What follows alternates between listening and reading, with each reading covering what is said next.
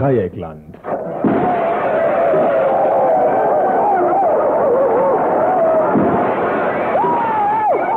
Tagesinfo. Ihr hört das Tagesinfo vom 16. März 1993.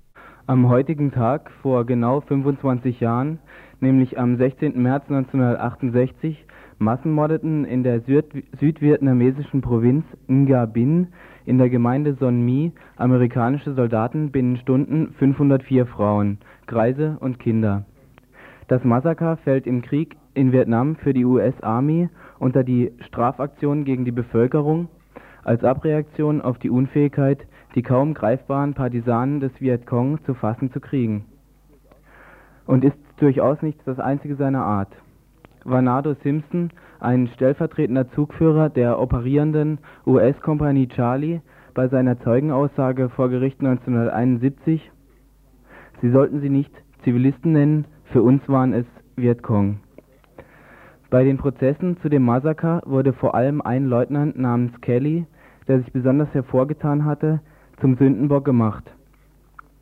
Der letztendlich wegen 22-fachen Mord zu lebenslanger Haft verurteilte, saß jedoch le lediglich wenige Jahre seiner Strafe ab, machte sich die Army und die patriotische amerikanische Öffentlichkeit doch noch für ihn stark. Seine Erlebnisberichte wurden für Kelly außerdem zu einem einträglichen Geschäft. Sämtliche Medien waren an den Geschichten des vom Massenmörder zum Kriegshelden mutierten Ex-Leutnants hochgradig interessiert. So bleibt, dass das Massaker von Son Mi auch heute, 25 Jahre später, noch ungesühnt ist. Die Themen im heutigen Info. Italien. Einmal mehr um Italien wird es im heutigen Dienstag-Info gehen. Diesmal berichten wir über eine erneute Demonstration in Mailand gegen die Regierung Amatos, über die Volksentscheidkampagnen, die ab dieser Woche initiiert werden, und über den Anfang eines neuen Arbeitsmodells, das in Italien durchgesetzt werden soll. Demonstration kurdischer Frauen. Am heutigen Dienstag, den 16. März, hat in Bonn eine Demonstration kurdischer Frauen und Kinder stattgefunden. Im Vorfeld der Nevros-Feierlichkeiten, das ist das Neujahrsfest der kurdischen Bevölkerung, die am 21. März, 21. März beginnen werden, haben kurdische Frauen und Kinder gegen die Repression, die sich während der letzten Nevros-Feierlichkeiten ereignet haben, und den tagtäglichen Terror in Kurdistan protestiert. Um noch einmal zu versuchen, die Aufmerksamkeit auf die Ereignisse in Kurdistan zu lenken, finden auch in anderen Städten Europas Aktionen statt. So in Den Haag, Paris, Bern, London, Wien und Stockholm. Heute im Info ein Bericht mit Interview über die Demonstration. Weitere Berichte zum Nevros auch im Donnerstag-Info. Tag X. Der Tag X rückt näher. Was für ein Tag X? Gemeint ist das Datum, an dem im Bundestag die Gesetzesänderung über den Paragraphen 16, das heißt des Asylrechts, verabschiedet werden soll. An diesem Tag ist von verschiedenen Gruppen eine Blockade des Bundestags geplant, bei der die Bahnmeile ignoriert werden soll. Gegen den Rechtsruck im gesamten Parteienspektrum und den staatlichen Rassismus ein etwas ausführlicher Aufruf, an der Blockade teilzunehmen. Die Küste steht auf. Obwohl sie in der Schlichtung keine einzige Begründung für eine Revision des Stufenplans vortragen konnten, haben die Arbeitgeber Ende Februar den Metalltarifvertrag für Mecklenburg-Vorpommern fristlos gekündigt. Dieser in der Geschichte der Bundesrepublik einzigartige, ein, einzigartige Vorgang wird von der IG Metall als offener Rechtsbruch bezeichnet. Unstrittig ist, dass die Aktion der Unternehmer eine recht dreiste Art und Weise ist, der derzeit laufende Umverteilung in der BRD neue Schärfe zu verleihen. Hierzu unser Bericht aus Wilhelmshaven. Soweit die Beiträge, die ihr in der nächsten äh, Stunde hören könnt, hier im Info. Die Redaktion haben heute Paula und Winfried. Und ihr könnt natürlich auch jederzeit hier im Studio bei uns anrufen unter der Nummer 31028 mit der Vorwahl von Freiburg 0761.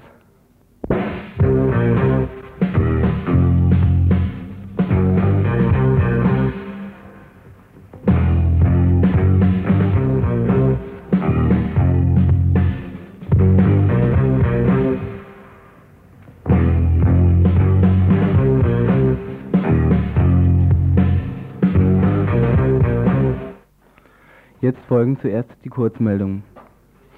Ja, also die erste Kurzmeldung erreichte uns über die Mieterinnenaktion aus Basel, um uns und euch die erfreuliche Nachricht zu übermitteln, dass am 14. März drei Häuser in Basel gleichzeitig besetzt worden sind. Die Wohnungsnot ist ein Problem fast aller Städte unterschiedlichster Staaten. Dem sogenannten freien Markt überlassen, entwickelt sich die Wohnungslage natürlich nie von alleine zugunsten von Mieterinnen. Bei Hausbesetzung überlässt die jeweilige Stadtregierung meist das Lösen der Probleme in Anführungsstrichen der Polizei, der Diffamierung und der Kriminalisation. Aber hören wir konkret, wie die Wohnsituation in der Schweiz, speziell in Basel, aussieht. Wir zitieren dazu aus dem Fax, das uns gestern erreichte. Mit den Konkursen von Spekulantinnen in den letzten zwei Jahren offenbart sich vermehrt die Rolle der Banken in der Wohnfrage. Es sind viele Fälle bekannt, wo nicht nur die Häuser selbst, sondern gleich auch deren Besitzerinnen mit überhöhten Hypotheken finanziert wurden. Heute werden immer mehr Häuser durch das Betreibungsamt verwaltet. Dessen Rolle ist der möglichst gewinnbringende Verkauf durch Versteigerungen, um die Profitinteressen der Gläubigerinnen, nämlich die Banken, zu garantieren. Wo Häuser nicht mehr mit Gewinn loszuwerden sind, wird jetzt vielerorts versucht, die einzelnen Wohnungen als Stockwerkeigentum zu verkaufen. Mit der Senkung der Zins von Neuhypotheken wird versucht, den Bau- und Immobilienmarkt wieder anzuheizen. Was das heißt, den Bau- und Immobilienmarkt anzuheizen, ist uns relativ klar. Da werden dann meist Luxuswohnungen gebaut, die wiederum nur Hausbesitzerinnen, Banken und Baulobby bereichern. Vom billigen Wohnraum ist gar keine Rede mehr. Das sind dann meistens Zwei-Zimmer-Wohnungen, Kleinapartments oder gerade noch kleinfamiliengerecht wenn es hochkommt, doch keinesfalls dazu gedacht, in größeren kollektiven Zusammenhängen bewohnt zu werden. Die Basler Mieterinnenaktion erhebt folgende Forderungen. Die einzige wirkliche Lösung ist, dass Wohnraum nicht mehr als Ware gehandhabt wird. Wir wollen selber über die Häuser verfügen, die wir brauchen. Wir wollen in größeren Gruppen zusammenleben und uns nicht in kleinen Wohnungen isolieren. Wir wollen nicht die Hälfte unseres Lohnes für die Miete ausgeben. Die Mieterinnenaktion aus Basel fordert weiterhin keine Räumung der besetzten Häuser und die Zusicherung, längst, längerfristig darin zu wohnen. Weiterhin auch keine Kriminalisierung der ehemaligen Besetzerin der Villa Kunterbund in Rheinfelde.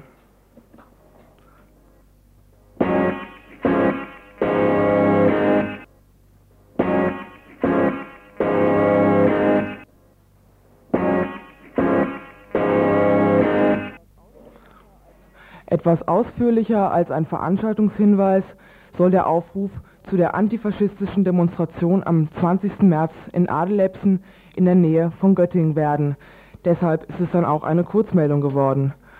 Unter dem Motto Gegen die faschistischen Zentren vorgehen wird die Demonstration am 20. März um 14 Uhr in Adelebsen stattfinden, in der unmittelbaren Nähe von Göttingen.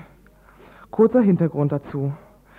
Bisher war jeder und jedem, die oder der sich mit Rechtsextremismus im Raum Südniedersachsen befasst hat, darüber informiert, dass ungefähr seit 1986 das FAP-Zentrum in Mackenrode der Mittelpunkt der politischen Agitation und ähm, Aktion der Faschisten geworden ist. Von da aus gingen die faschistischen Angriffe im gesamten Südniedersachsenraum aus. Karl Polacek der FAP-Funktionär, ist nun letztes Jahr ausgewiesen worden. Anlass zur Ausweisung für das Gericht in Duderstadt war einer der unzähligen Mordanschlägeversuche gewesen, als Polacek nämlich mit der Axt auf eine Frau, auf eine Antifaschistin, losgegangen war. Diese konnte sich gerade noch retten.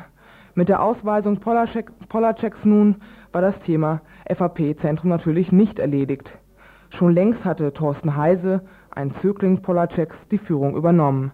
Die Nazi-Überfälle gingen weiter und gehen auch weiter. Während des Medienrummels um Polaceks Ausweisung baute Michael Fiedler, NPD-Funktionär in Adelebs, ein weiteres Schulungszentrum auf. Dieser hat unter anderem vorrangig die Bekämpfung linker Strukturen in petto.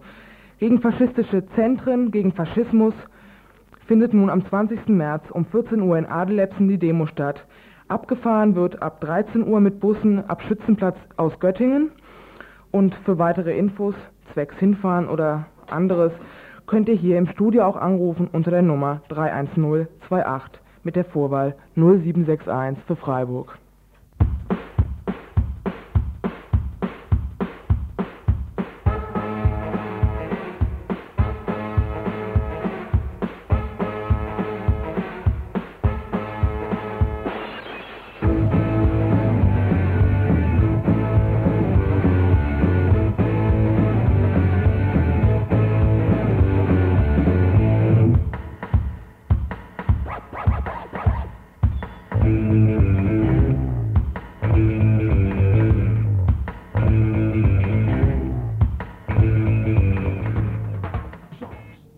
Ihr hört das Tagesinfo vom 16. März 1993.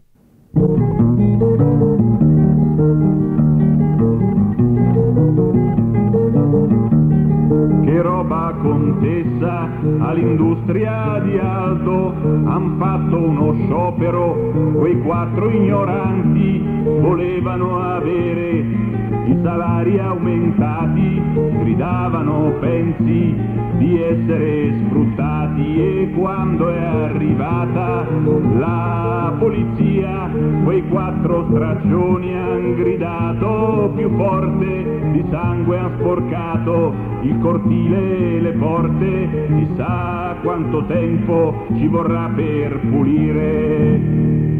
Compagni dai campi dalle officine, prendete la falce, portate il martello, scendete giù in piazza, picchiate con quello, scendete giù in piazza, fossate il sistema, voi gente per bene che pace cercate,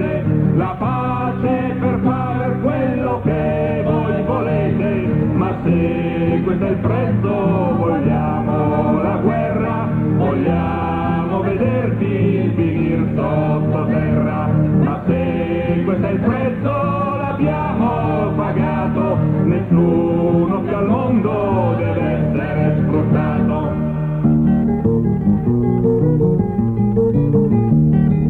Sapesse contessa che cosa m'ha detto un caro parente dell'occupazione? Che quella gentaglia rinchiusa lì dentro di libero amore facea professione del resto mia cara di che si stupisce anche l'operaio vuole il figlio dottore e pensi che ambiente che può venir fuori non c'è più morale contessa.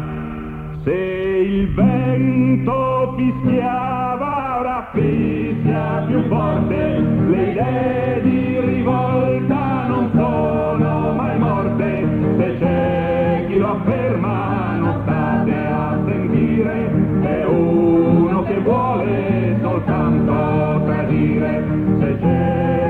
afferma sputategli addosso la bandiera rossa gettato in un fosso voi gente per bene che pace cercate la pace per far quello che voi volete. Ma se questo è il prezzo vogliamo la guerra vogliamo vedervi finir sottoterra ma se questo è il prezzo pagato nessuno più al mondo deve essere sfruttato.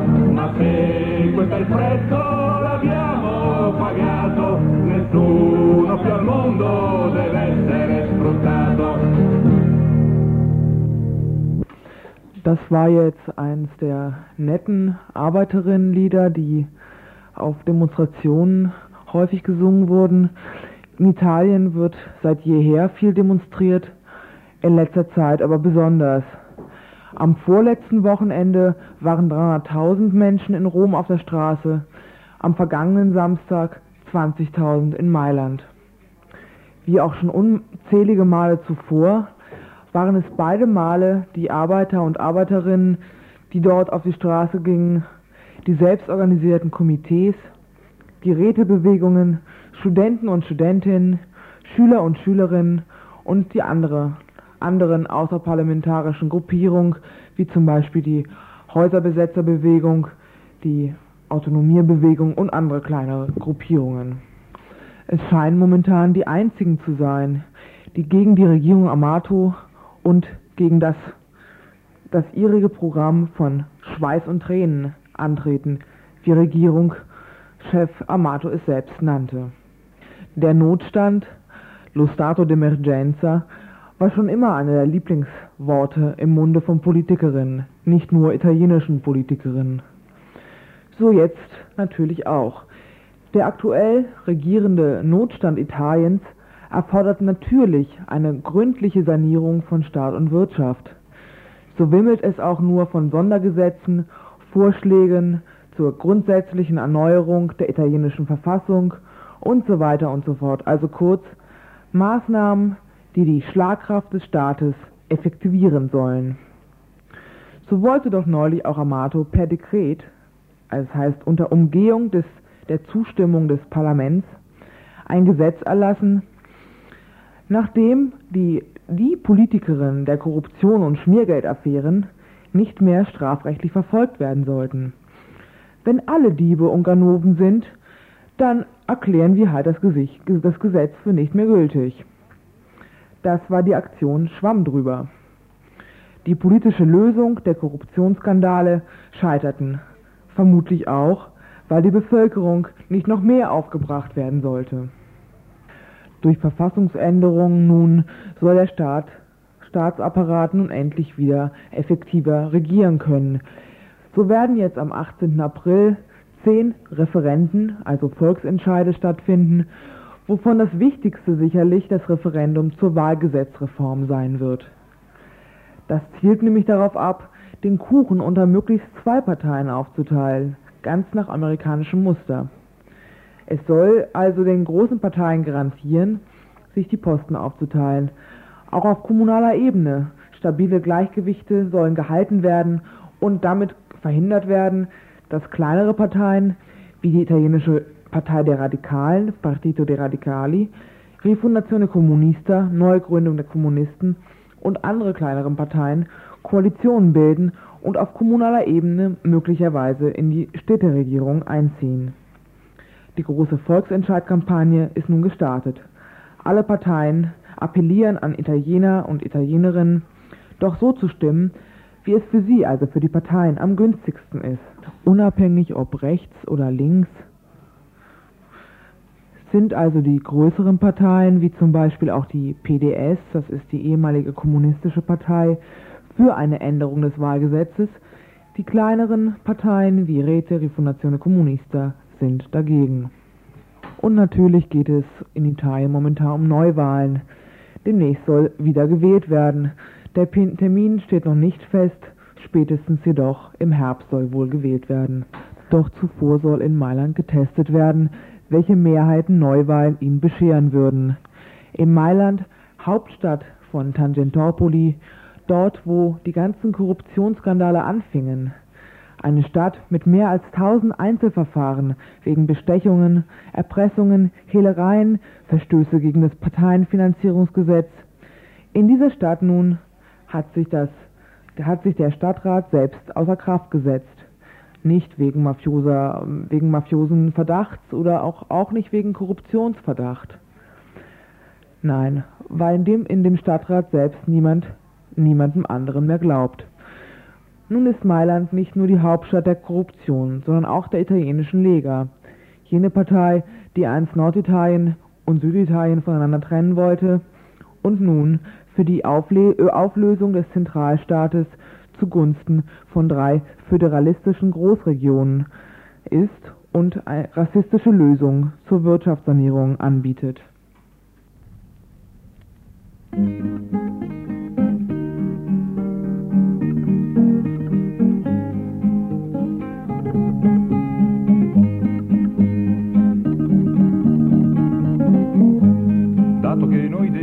vostre leggi avete fatto e servi noi, quelle leggi non le obbediremo, dato che servire, dato che servire non ci garba più. Dato che voi ora minacciate, con cannoni e con fucili noi da bestie vivere peggio che morire. Dato che noi altri avremo fame, se ci lasceremo derubare, verificheremo che tra il pane buono, che ci manca noi, che ci manca noi solo un vetro sta. Dato che voi ora minacciate, con cannoni e con fucili noi degradiamo voi poi da bestie vivere peggio che morire. Dato che laggiù ci sono case, mentre senza tetto ci lasciate, decretiamo ci entreremo subito. Stare nelle tane, stare nelle tane non ci garba più. Dato che voi ora minacciate, con cannoni e con fucili noi decretiamo voi poi da bestie vivere peggio che morire.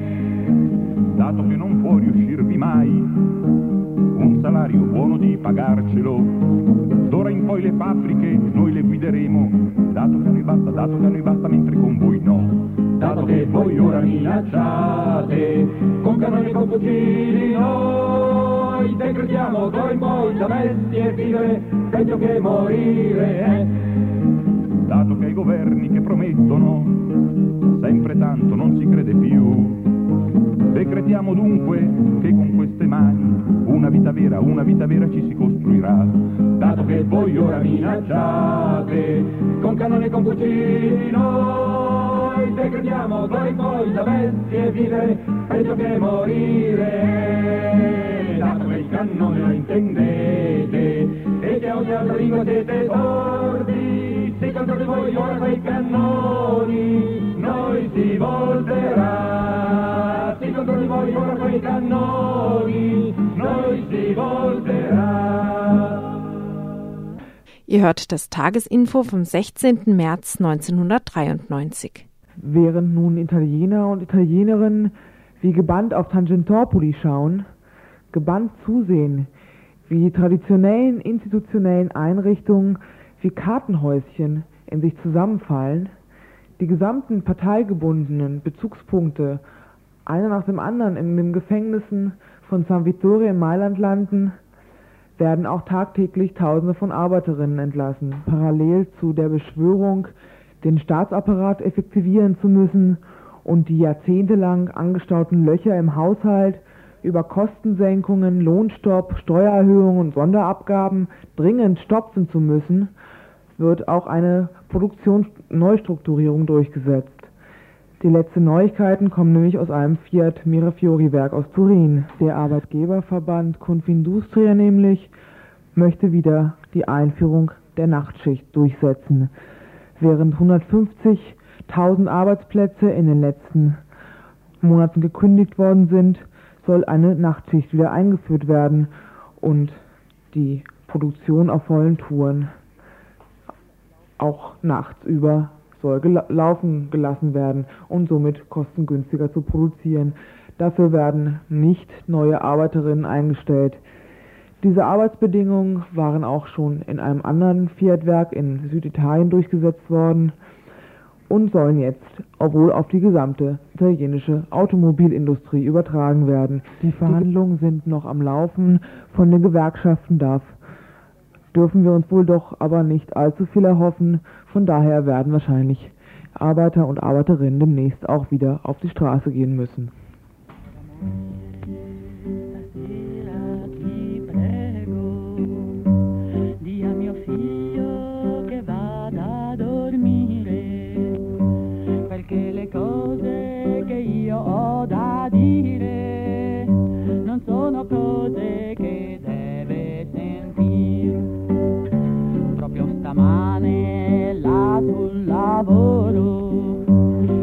Sorriso del capo sezione ho ricevuto la liquidazione, ma licenziato senza pietà. E la ragione è perché ho scioperato per la difesa dei nostri diritti, per la difesa del mio sindacato, del mio lavoro della libertà. Quando la lotta è di tutti per tutti, il tuo padrone lo sai cederà.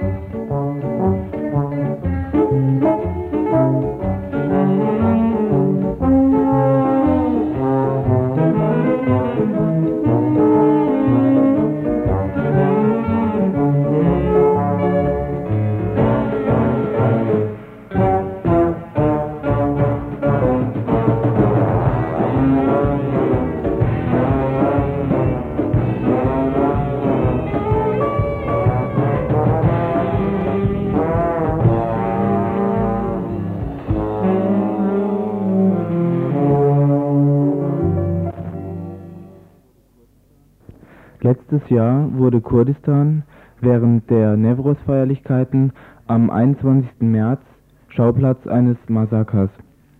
Bei den, Feierlich bei den Feierlichkeiten, die das Neujahrsfest der kurdischen Bevölkerung bilden, umzingelte türkisches Militär ganze Städte und Dörfer, um bei den friedlichen Kundgebungen willkürlich in die Menschenmengen zu schießen. Die Besorgnis, die Tragödie des letzten Jahres könnte sich, bei, könnte sich 1993 wiederholen, ist bei der nicht abreißenden Liste von Grausamkeiten des türkischen Staates gegen die kurdische Bevölkerung mehr als berechtigt. Allein die Zahlen, die wir per Fax vom Kurdistan-Komitee aus Bonn bekamen, sprechen für sich. Seit 1992 sind 600 Zivilisten, 14 Journalisten, 43 Mitglieder der Partei des Volkes HEP ermordet worden. Fünf Städte sind bombardiert und 300 Dörfer zerstört und entvölkert worden. 20.000 Menschen wurden festgenommen und verschleppt.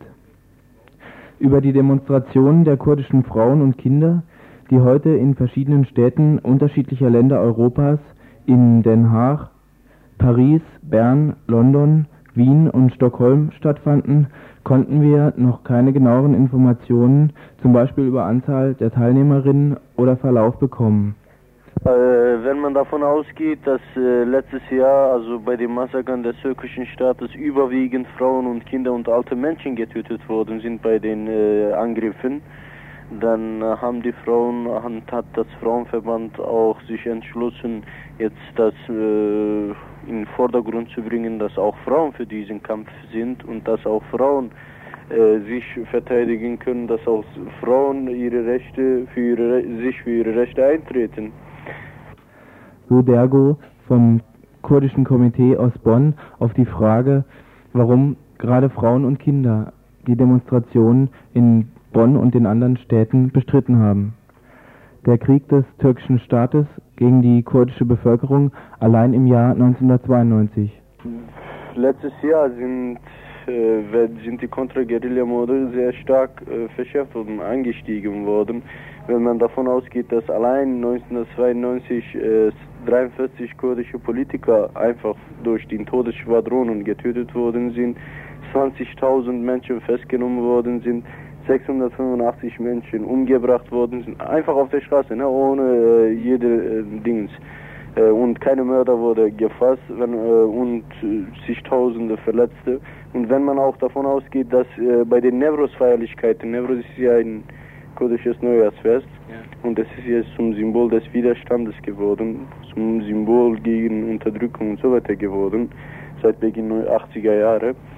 Und äh, dass bei diesen Feierlichkeiten letztes Jahr 103 Menschen getötet, bei den friedlichen, ne, wehrlose Menschen wurden geschossen, 103 äh, Menschen getötet, äh, 250 verletzt und über 700 äh, gefangen genommen.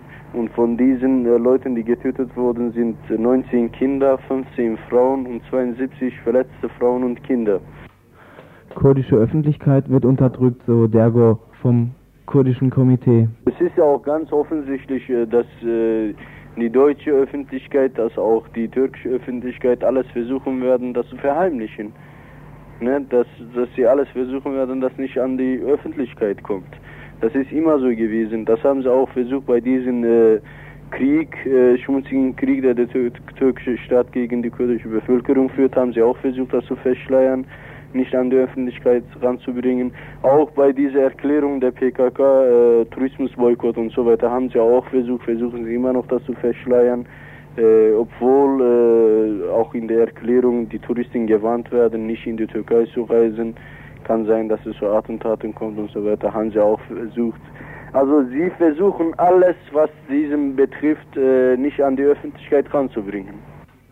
Gemeint ist die Plakataktion der PKK wo es um die Warnung ging, an deutsche Touristen nicht in die Türkei zu fliegen, zu fahren, weil jede Mark, die in der Tourismusbranche eingenommen wird, dem türkischen Staat im Kampf gegen die Kurden dient.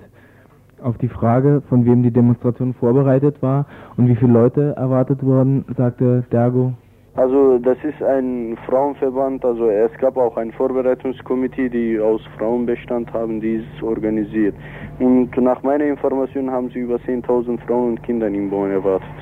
Wie gesagt, konnten wir über den genauen Verlauf der Demonstration der kurdischen Frauen und Kinder nicht mehr erfahren, da einfach noch keine Meldungen eingegangen waren, auch im kurdischen Komitee in Bonn nicht. Aber ich nehme an, ihr könnt weiteres hören, wenn es euch interessiert, in den nächsten Infos. Ihr hört das Tagesinfo vom 16. März 1993. Zu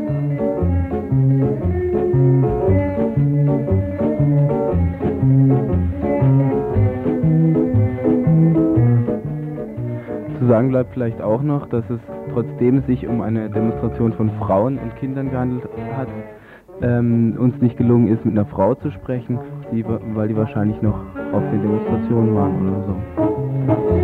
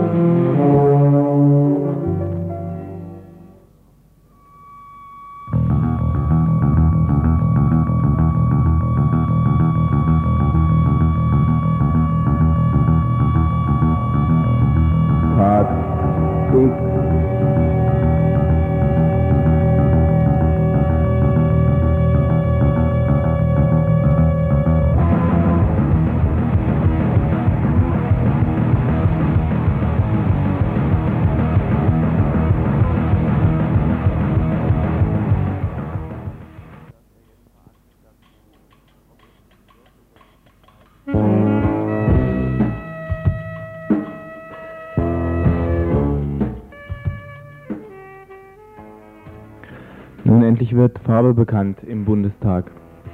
Der Parteienkompromiss von CDU, CSU, FDP und SPD zur Gesetzesänderung des Asylrechts nimmt konkrete Formen an.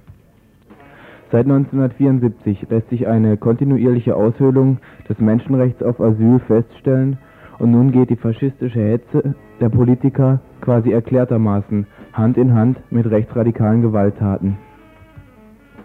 Die Brandstifterinnen sitzen in Bonn, also auf nach Bonn zur Blockade am Tag X, dem Tag, an dem das neue Abschiebegesetz verabschiedet werden soll.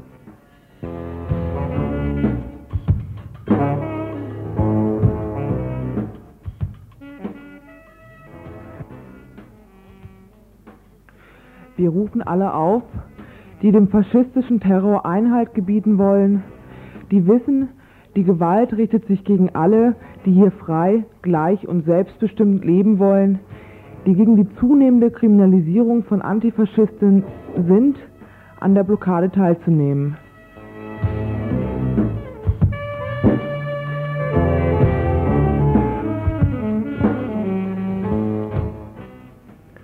Kein Mensch flieht freiwillig, ist denn auch der Tenor der Gruppen, die Aktionen zur Schlussabstimmung im Bundestag angekündigt haben.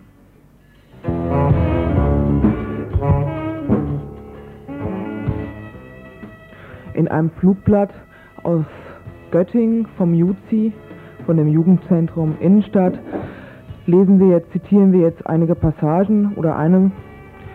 Da heißt es nämlich, wir lehnen es ab, Flüchtlinge nach den Verwertungsbedingungen des Kapitals, also nach Wirtschaftsinteressen, zu selektieren.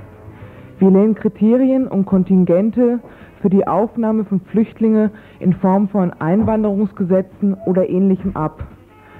Eine Unterscheidung in Flüchtlinge, die sich politisch gegen die Situation in ihren Heimatländern zu Wehr gesetzt haben und deswegen dort verfolgt werden, und in Flüchtlinge, denen dort denen durch die dortige Situation nichts anderes übrig blieb als die Flucht, darf es nicht geben.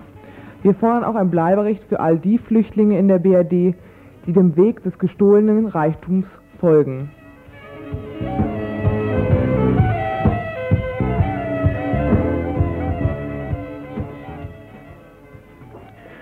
Die heuchlerischen herrschenden Parteien in Bonn, die mit pseudopazifistischen Sprüchen wie keine Gewalt auf der einen Seite und gnadenloser Abschiebepolitik auf der anderen Seite die Festung BRD nach innen wie nach außen ausbauen, dürfen nicht ungestört aufs Neue einen Meilenstein ihrer menschenverachtenden Politik einzementieren.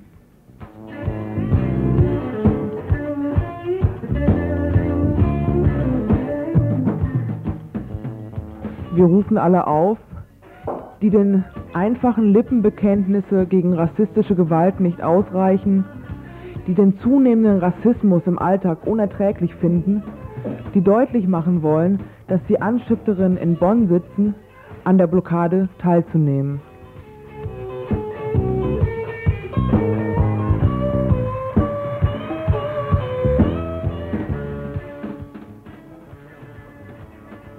Die Bannmeile, die, zwar in die Diskussion geraten, doch immer noch die Unangreifbarkeit und Unabhängigkeit der Abgeordneten symbolisiert, soll während der Aktionen und bei der Blockierung ganz klar außer Acht gelassen bzw. ebenfalls symbolisch verletzt werden.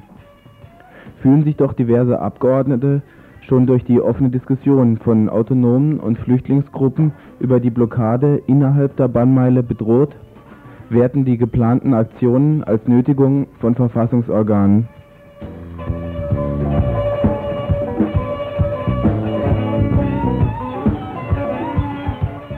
Wir rufen alle auf, die das Menschenrecht auf Asyl verteidigen wollen, die für ein eigenständiges Bleiberecht für Frauen sind, die gegen eine imperialistische Großmacht Deutschland sind, die gegen eine Selektierung von Flüchtlingen nach kapitalistischen Verwertungsinteressen sind, an der Blockade teilzunehmen.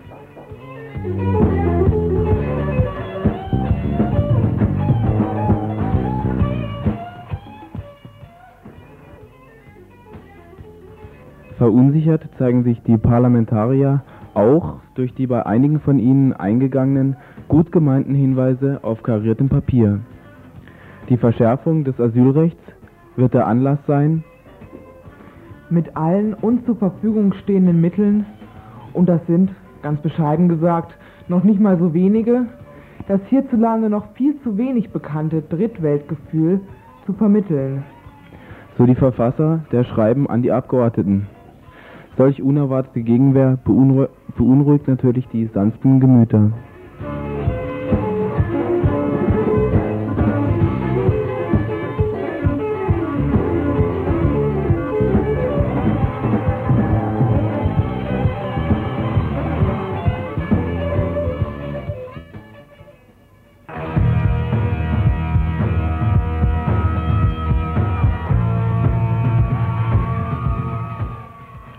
die soziale und rechtliche Gleichstellung von In- und Ausländerinnen.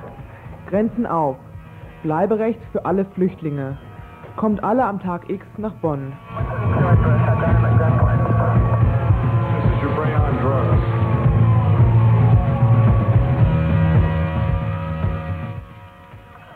Treffpunkt ist in der Nacht zum Tag X in Frankfurt um 2 Uhr der Campus der Universität. Wenn ihr sonstige Informationen haben wollt, könnt ihr unter der Telefonnummer 069, das ist Frankfurt, 703337 anrufen. Die Nummer könnt ihr auch nochmal im Studio hier erfragen.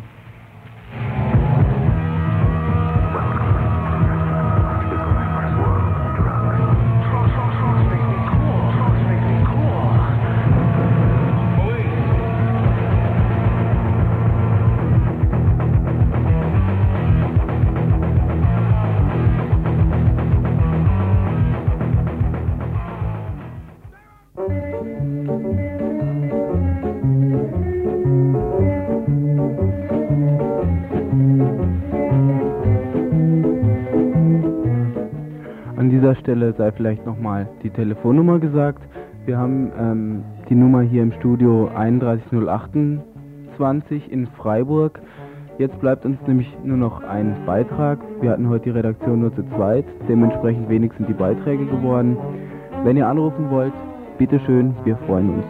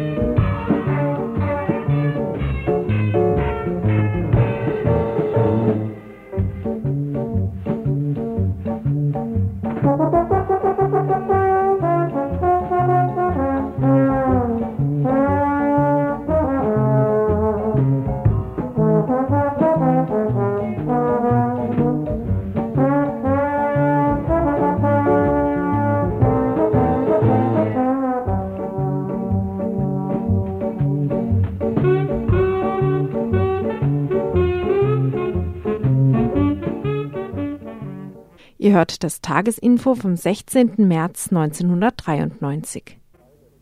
Seit Jahren gilt im Bereich der IG Metall der Stufenplan, an dessen Ende die in langen Auseinandersetzungen erkämpfte 35-Stunden-Woche stehen soll. Begründet wird deren Einführung mit der gestiegenen Produktivität hierzulande sowie der Notwendigkeit, die vorhandene Arbeitsmenge auf möglichst viele Schultern zu verteilen, um auf diese Art und Weise die Arbeitslosenzahlen zu senken. Den dreisten Ausstieg aus den geltenden Tarifverträgen nun begründeten die Unternehmer mit ihrer Unfähigkeit, die vorgesehenen Lohnerhöhungen in Verbindung mit den Arbeitszeitverkürzungen zu verkraften. Derzeit allerdings bröckelt deren Front. Der Arbeitgeberverband Nordmetall in einer Presseerklärung es gibt Unternehmen, die aufgrund ihres hohen Produktionsniveaus und stabiler Absatzbeziehungen auf westlichen Märkten in der Lage sind, entsprechende Lohnerhöhungen zu erwirtschaften. Diese Kündigung seit Jahren geltender Vereinbarungen durch die Unternehmerseite stößt den Beschäftigten freilich bitter auf. Sie wollen sich mit der geplanten Umverteilung durch die Unternehmerseite nicht abfinden. Nach Einschätzungen von Beschäftigten aus Wilhelmshaven werden harte Tarifauseinandersetzungen die Folge sein. Einerseits mit dem Ziel, den Zeitplan für die Einführung der 35-Stunden-Woche einzuhalten, zum anderen, um die Angleichung der Ost- an die Westlöhne voranzubringen. Bei gleichen Preisen in der Ex-DDR sind weiterhin unterschiedliche Löhne nicht weiter aufrechtzuerhalten. Dieser Tage nun werden gemeinsame Aktivitäten der verschiedensten Beschäftigten in unterschiedlichen Tarifbezirken laufen. Motto, die Küste steht auf. Beschäftigte aus der Ex-DDR wollen gemeinsam mit Leuten aus den alten Bundesländern an die Öffentlichkeit gehen, wie sie uns ein Kollege aus Wilhelmshaven schildert. Also im Ostbereich Deutschlands und an der gesamten norddeutschen Küste ist die Arbeitsplatzsituation mittlerweile so schlecht geworden, In Norddeutschland herrscht also in einzelnen Bereichen mittlerweile auch schon eine Arbeitslosigkeit von 15 Prozent.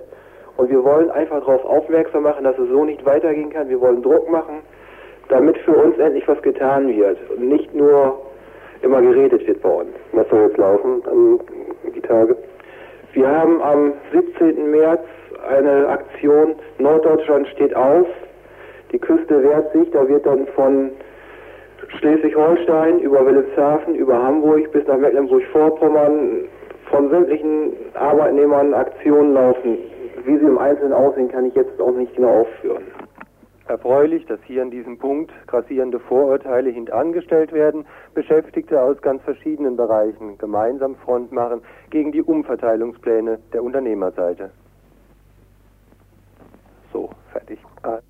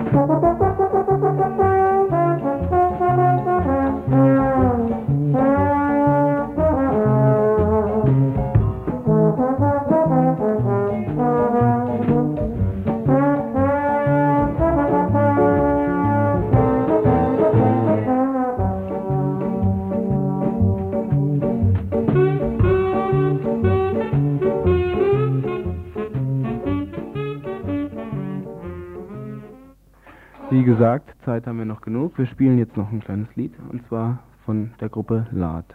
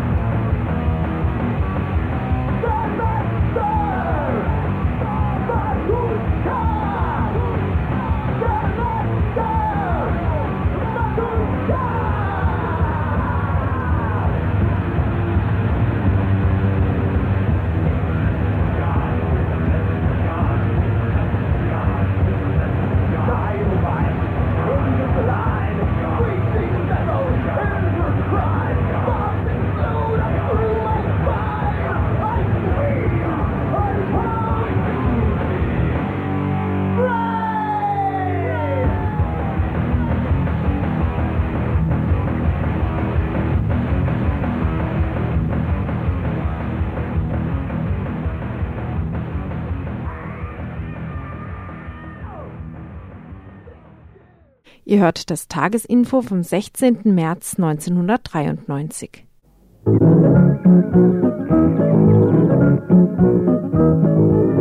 ein jeder starker Mann, Vaterland kämpfen kann. Sogar Frauen sehen wir gern, die sich ihrer heute wehren. Oma und Opa sind auch dabei, die führen eine Schießerei. Wir müssen unser Land befreien, vom anarchistischen Schwein. Packt Segel und Beere aus, wir rotten sie alle aus.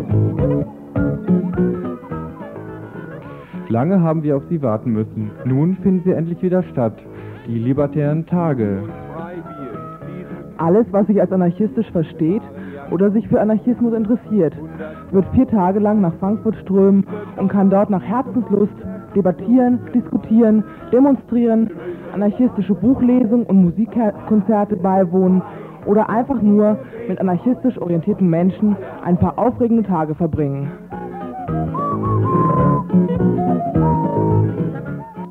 Wege zu einer anarchistischen Gesellschaft lautet das grundlegende Thema. Dabei soll es nicht nur um Kritik an den bestehenden Herrschaftsverhältnissen gehen, sondern es sollen praktische Ansätze und Wege aufgezeigt werden, die zu einer herrschaftsfreien Gesellschaft führen.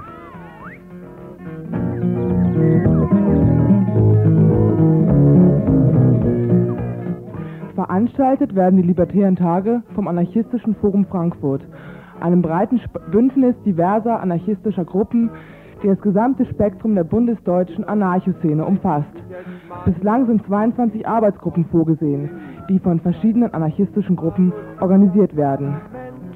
Eine 60-seitige Infomappe, die im Jos Fritz Buchladen oder im Strandcafé in der Adlerstraße 12 für Sie mag zu kaufen ist, informiert über Inhalte und Ablauf der libertären Tage, die vom 8. bis 12. April an der Frankfurter Uni stattfinden werden.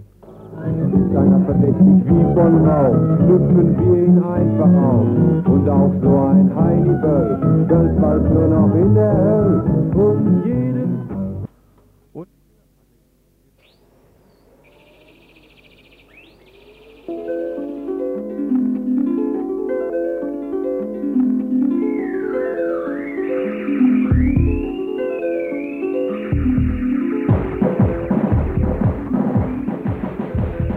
Tralali Tralala. Gegen Ende der Sendung, wie immer, die Veranstaltungshinweise. Im Frauen- und Mädchengesundheitszentrum in der Adlerstraße 12, 7800 Freiburg, wird ähm, heute Abend, am Dienstag, den 16. März, eine Informations- und Diskussionsveranstaltung stattfinden. Das stimmt da nicht. Das wird nicht in der Adlerstraße 12, sondern im Radikaldemokratischen Zentrum in der Egonstraße 54 stattfinden. Und zwar heute gleich um 20 Uhr. Die Informations- und Diskussionsveranstaltung geht über das Thema Wechseljahre. Die Wechseljahre sind eine Zeit des körperlichen und seelischen Umbruchs und der Neuorientierung und der Neuorientierung. Frauen haben sich vielfach lange Zeit nicht um die eigenen Bedürfnisse gekümmert. Der Verlust gewohnter Aufgaben und Beziehungen trifft sie oft unvorbereitet. Das Gefühl der Leere, der Isolation kann krank machen. Dem gilt es vorzubeugen. An diesem Abend wollen die Referentinnen Anregungen zur Selbsthilfe vermitteln, über die körperlichen, medizinischen und psychosozialen Aspekte der Wechseljahre informieren. Angesprochen werden auch Alternativen zur schulmedizinischen Behandlung wie Ernährung, Pflanzenheilkunde, Bewegung und Auseinandersetzen mit den seelischen Hintergründen. In dem anschließenden gemeinsamen Gespräch besteht die Möglichkeit, sich miteinander auszutauschen. Referentinnen sind Gisela Endel-Lampe, Heide Pasquay und Heide Fischer. Also nochmal der Termin. Heute am Dienstag, den 16. März um 20 Uhr im Radikaldemokratischen Zentrum in der Egonstraße 54. Der Eintritt wird 8 Mark sein.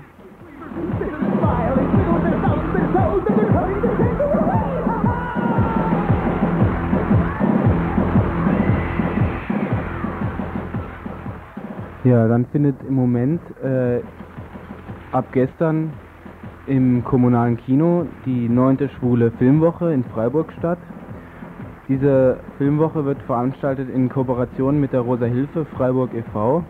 Das kommunale Kino befindet sich in der Urachstraße 40. Heute Abend wird dort geben den Film ähm, Verzaubert, ja, um 19 Uhr von Dorothee von Diepenbroik. Um 21 Uhr Tom of Finland, Daddy and the Muscle Academy. Und um 23 Uhr Der große Irrtum von Bernardo Bertolucci. Dagegen wird morgen, der Mittwoch, den 17. März, um 19 Uhr Der große Irrtum von Bernardo Bertolucci laufen und um 21 Uhr Ich bin meine eigene Frau. Ein Film von Rosa von Braunheim und Charlotte von Mahlsdorf. Um 23 Uhr wird dann der Film Victim mit Dirk Bogarde im Koki laufen.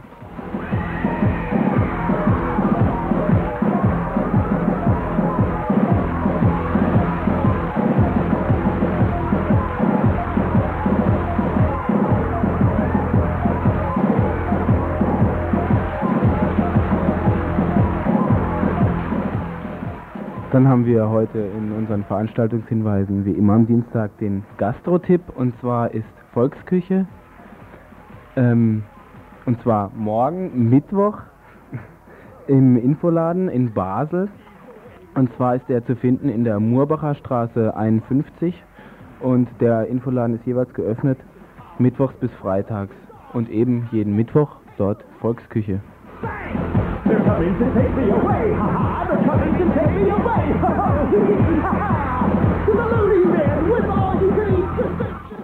Und im FIT, im Frauenkulturhaus Freiburg, wo Frauen in Theater, Tanz und Therapie in der Karl-Kistner-Straße 16 hier in Freiburg äh, findet heute ein Theaterstück statt. Und zwar Der Rote Hut von und mit Ingeborg Jele und zwar um 20 Uhr.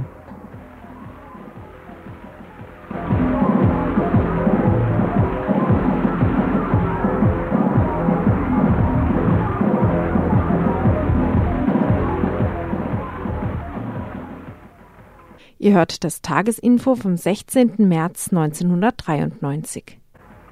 So, das war's dann heute vom Dienstagstagesinfo. Ähm, wir hatten heute ein bisschen Stress, habt ihr vielleicht mitgekriegt oder auch nicht. Wenn nicht, umso besser. Ähm, ihr könnt morgen um 10 Uhr, Mittwoch, die Wiederholung hören. Das nächste Tagesinfo um 18 Uhr gibt es dann am Donnerstag. Und auch dann heißt es wieder Tagesinfo Von Radio Dreieckland.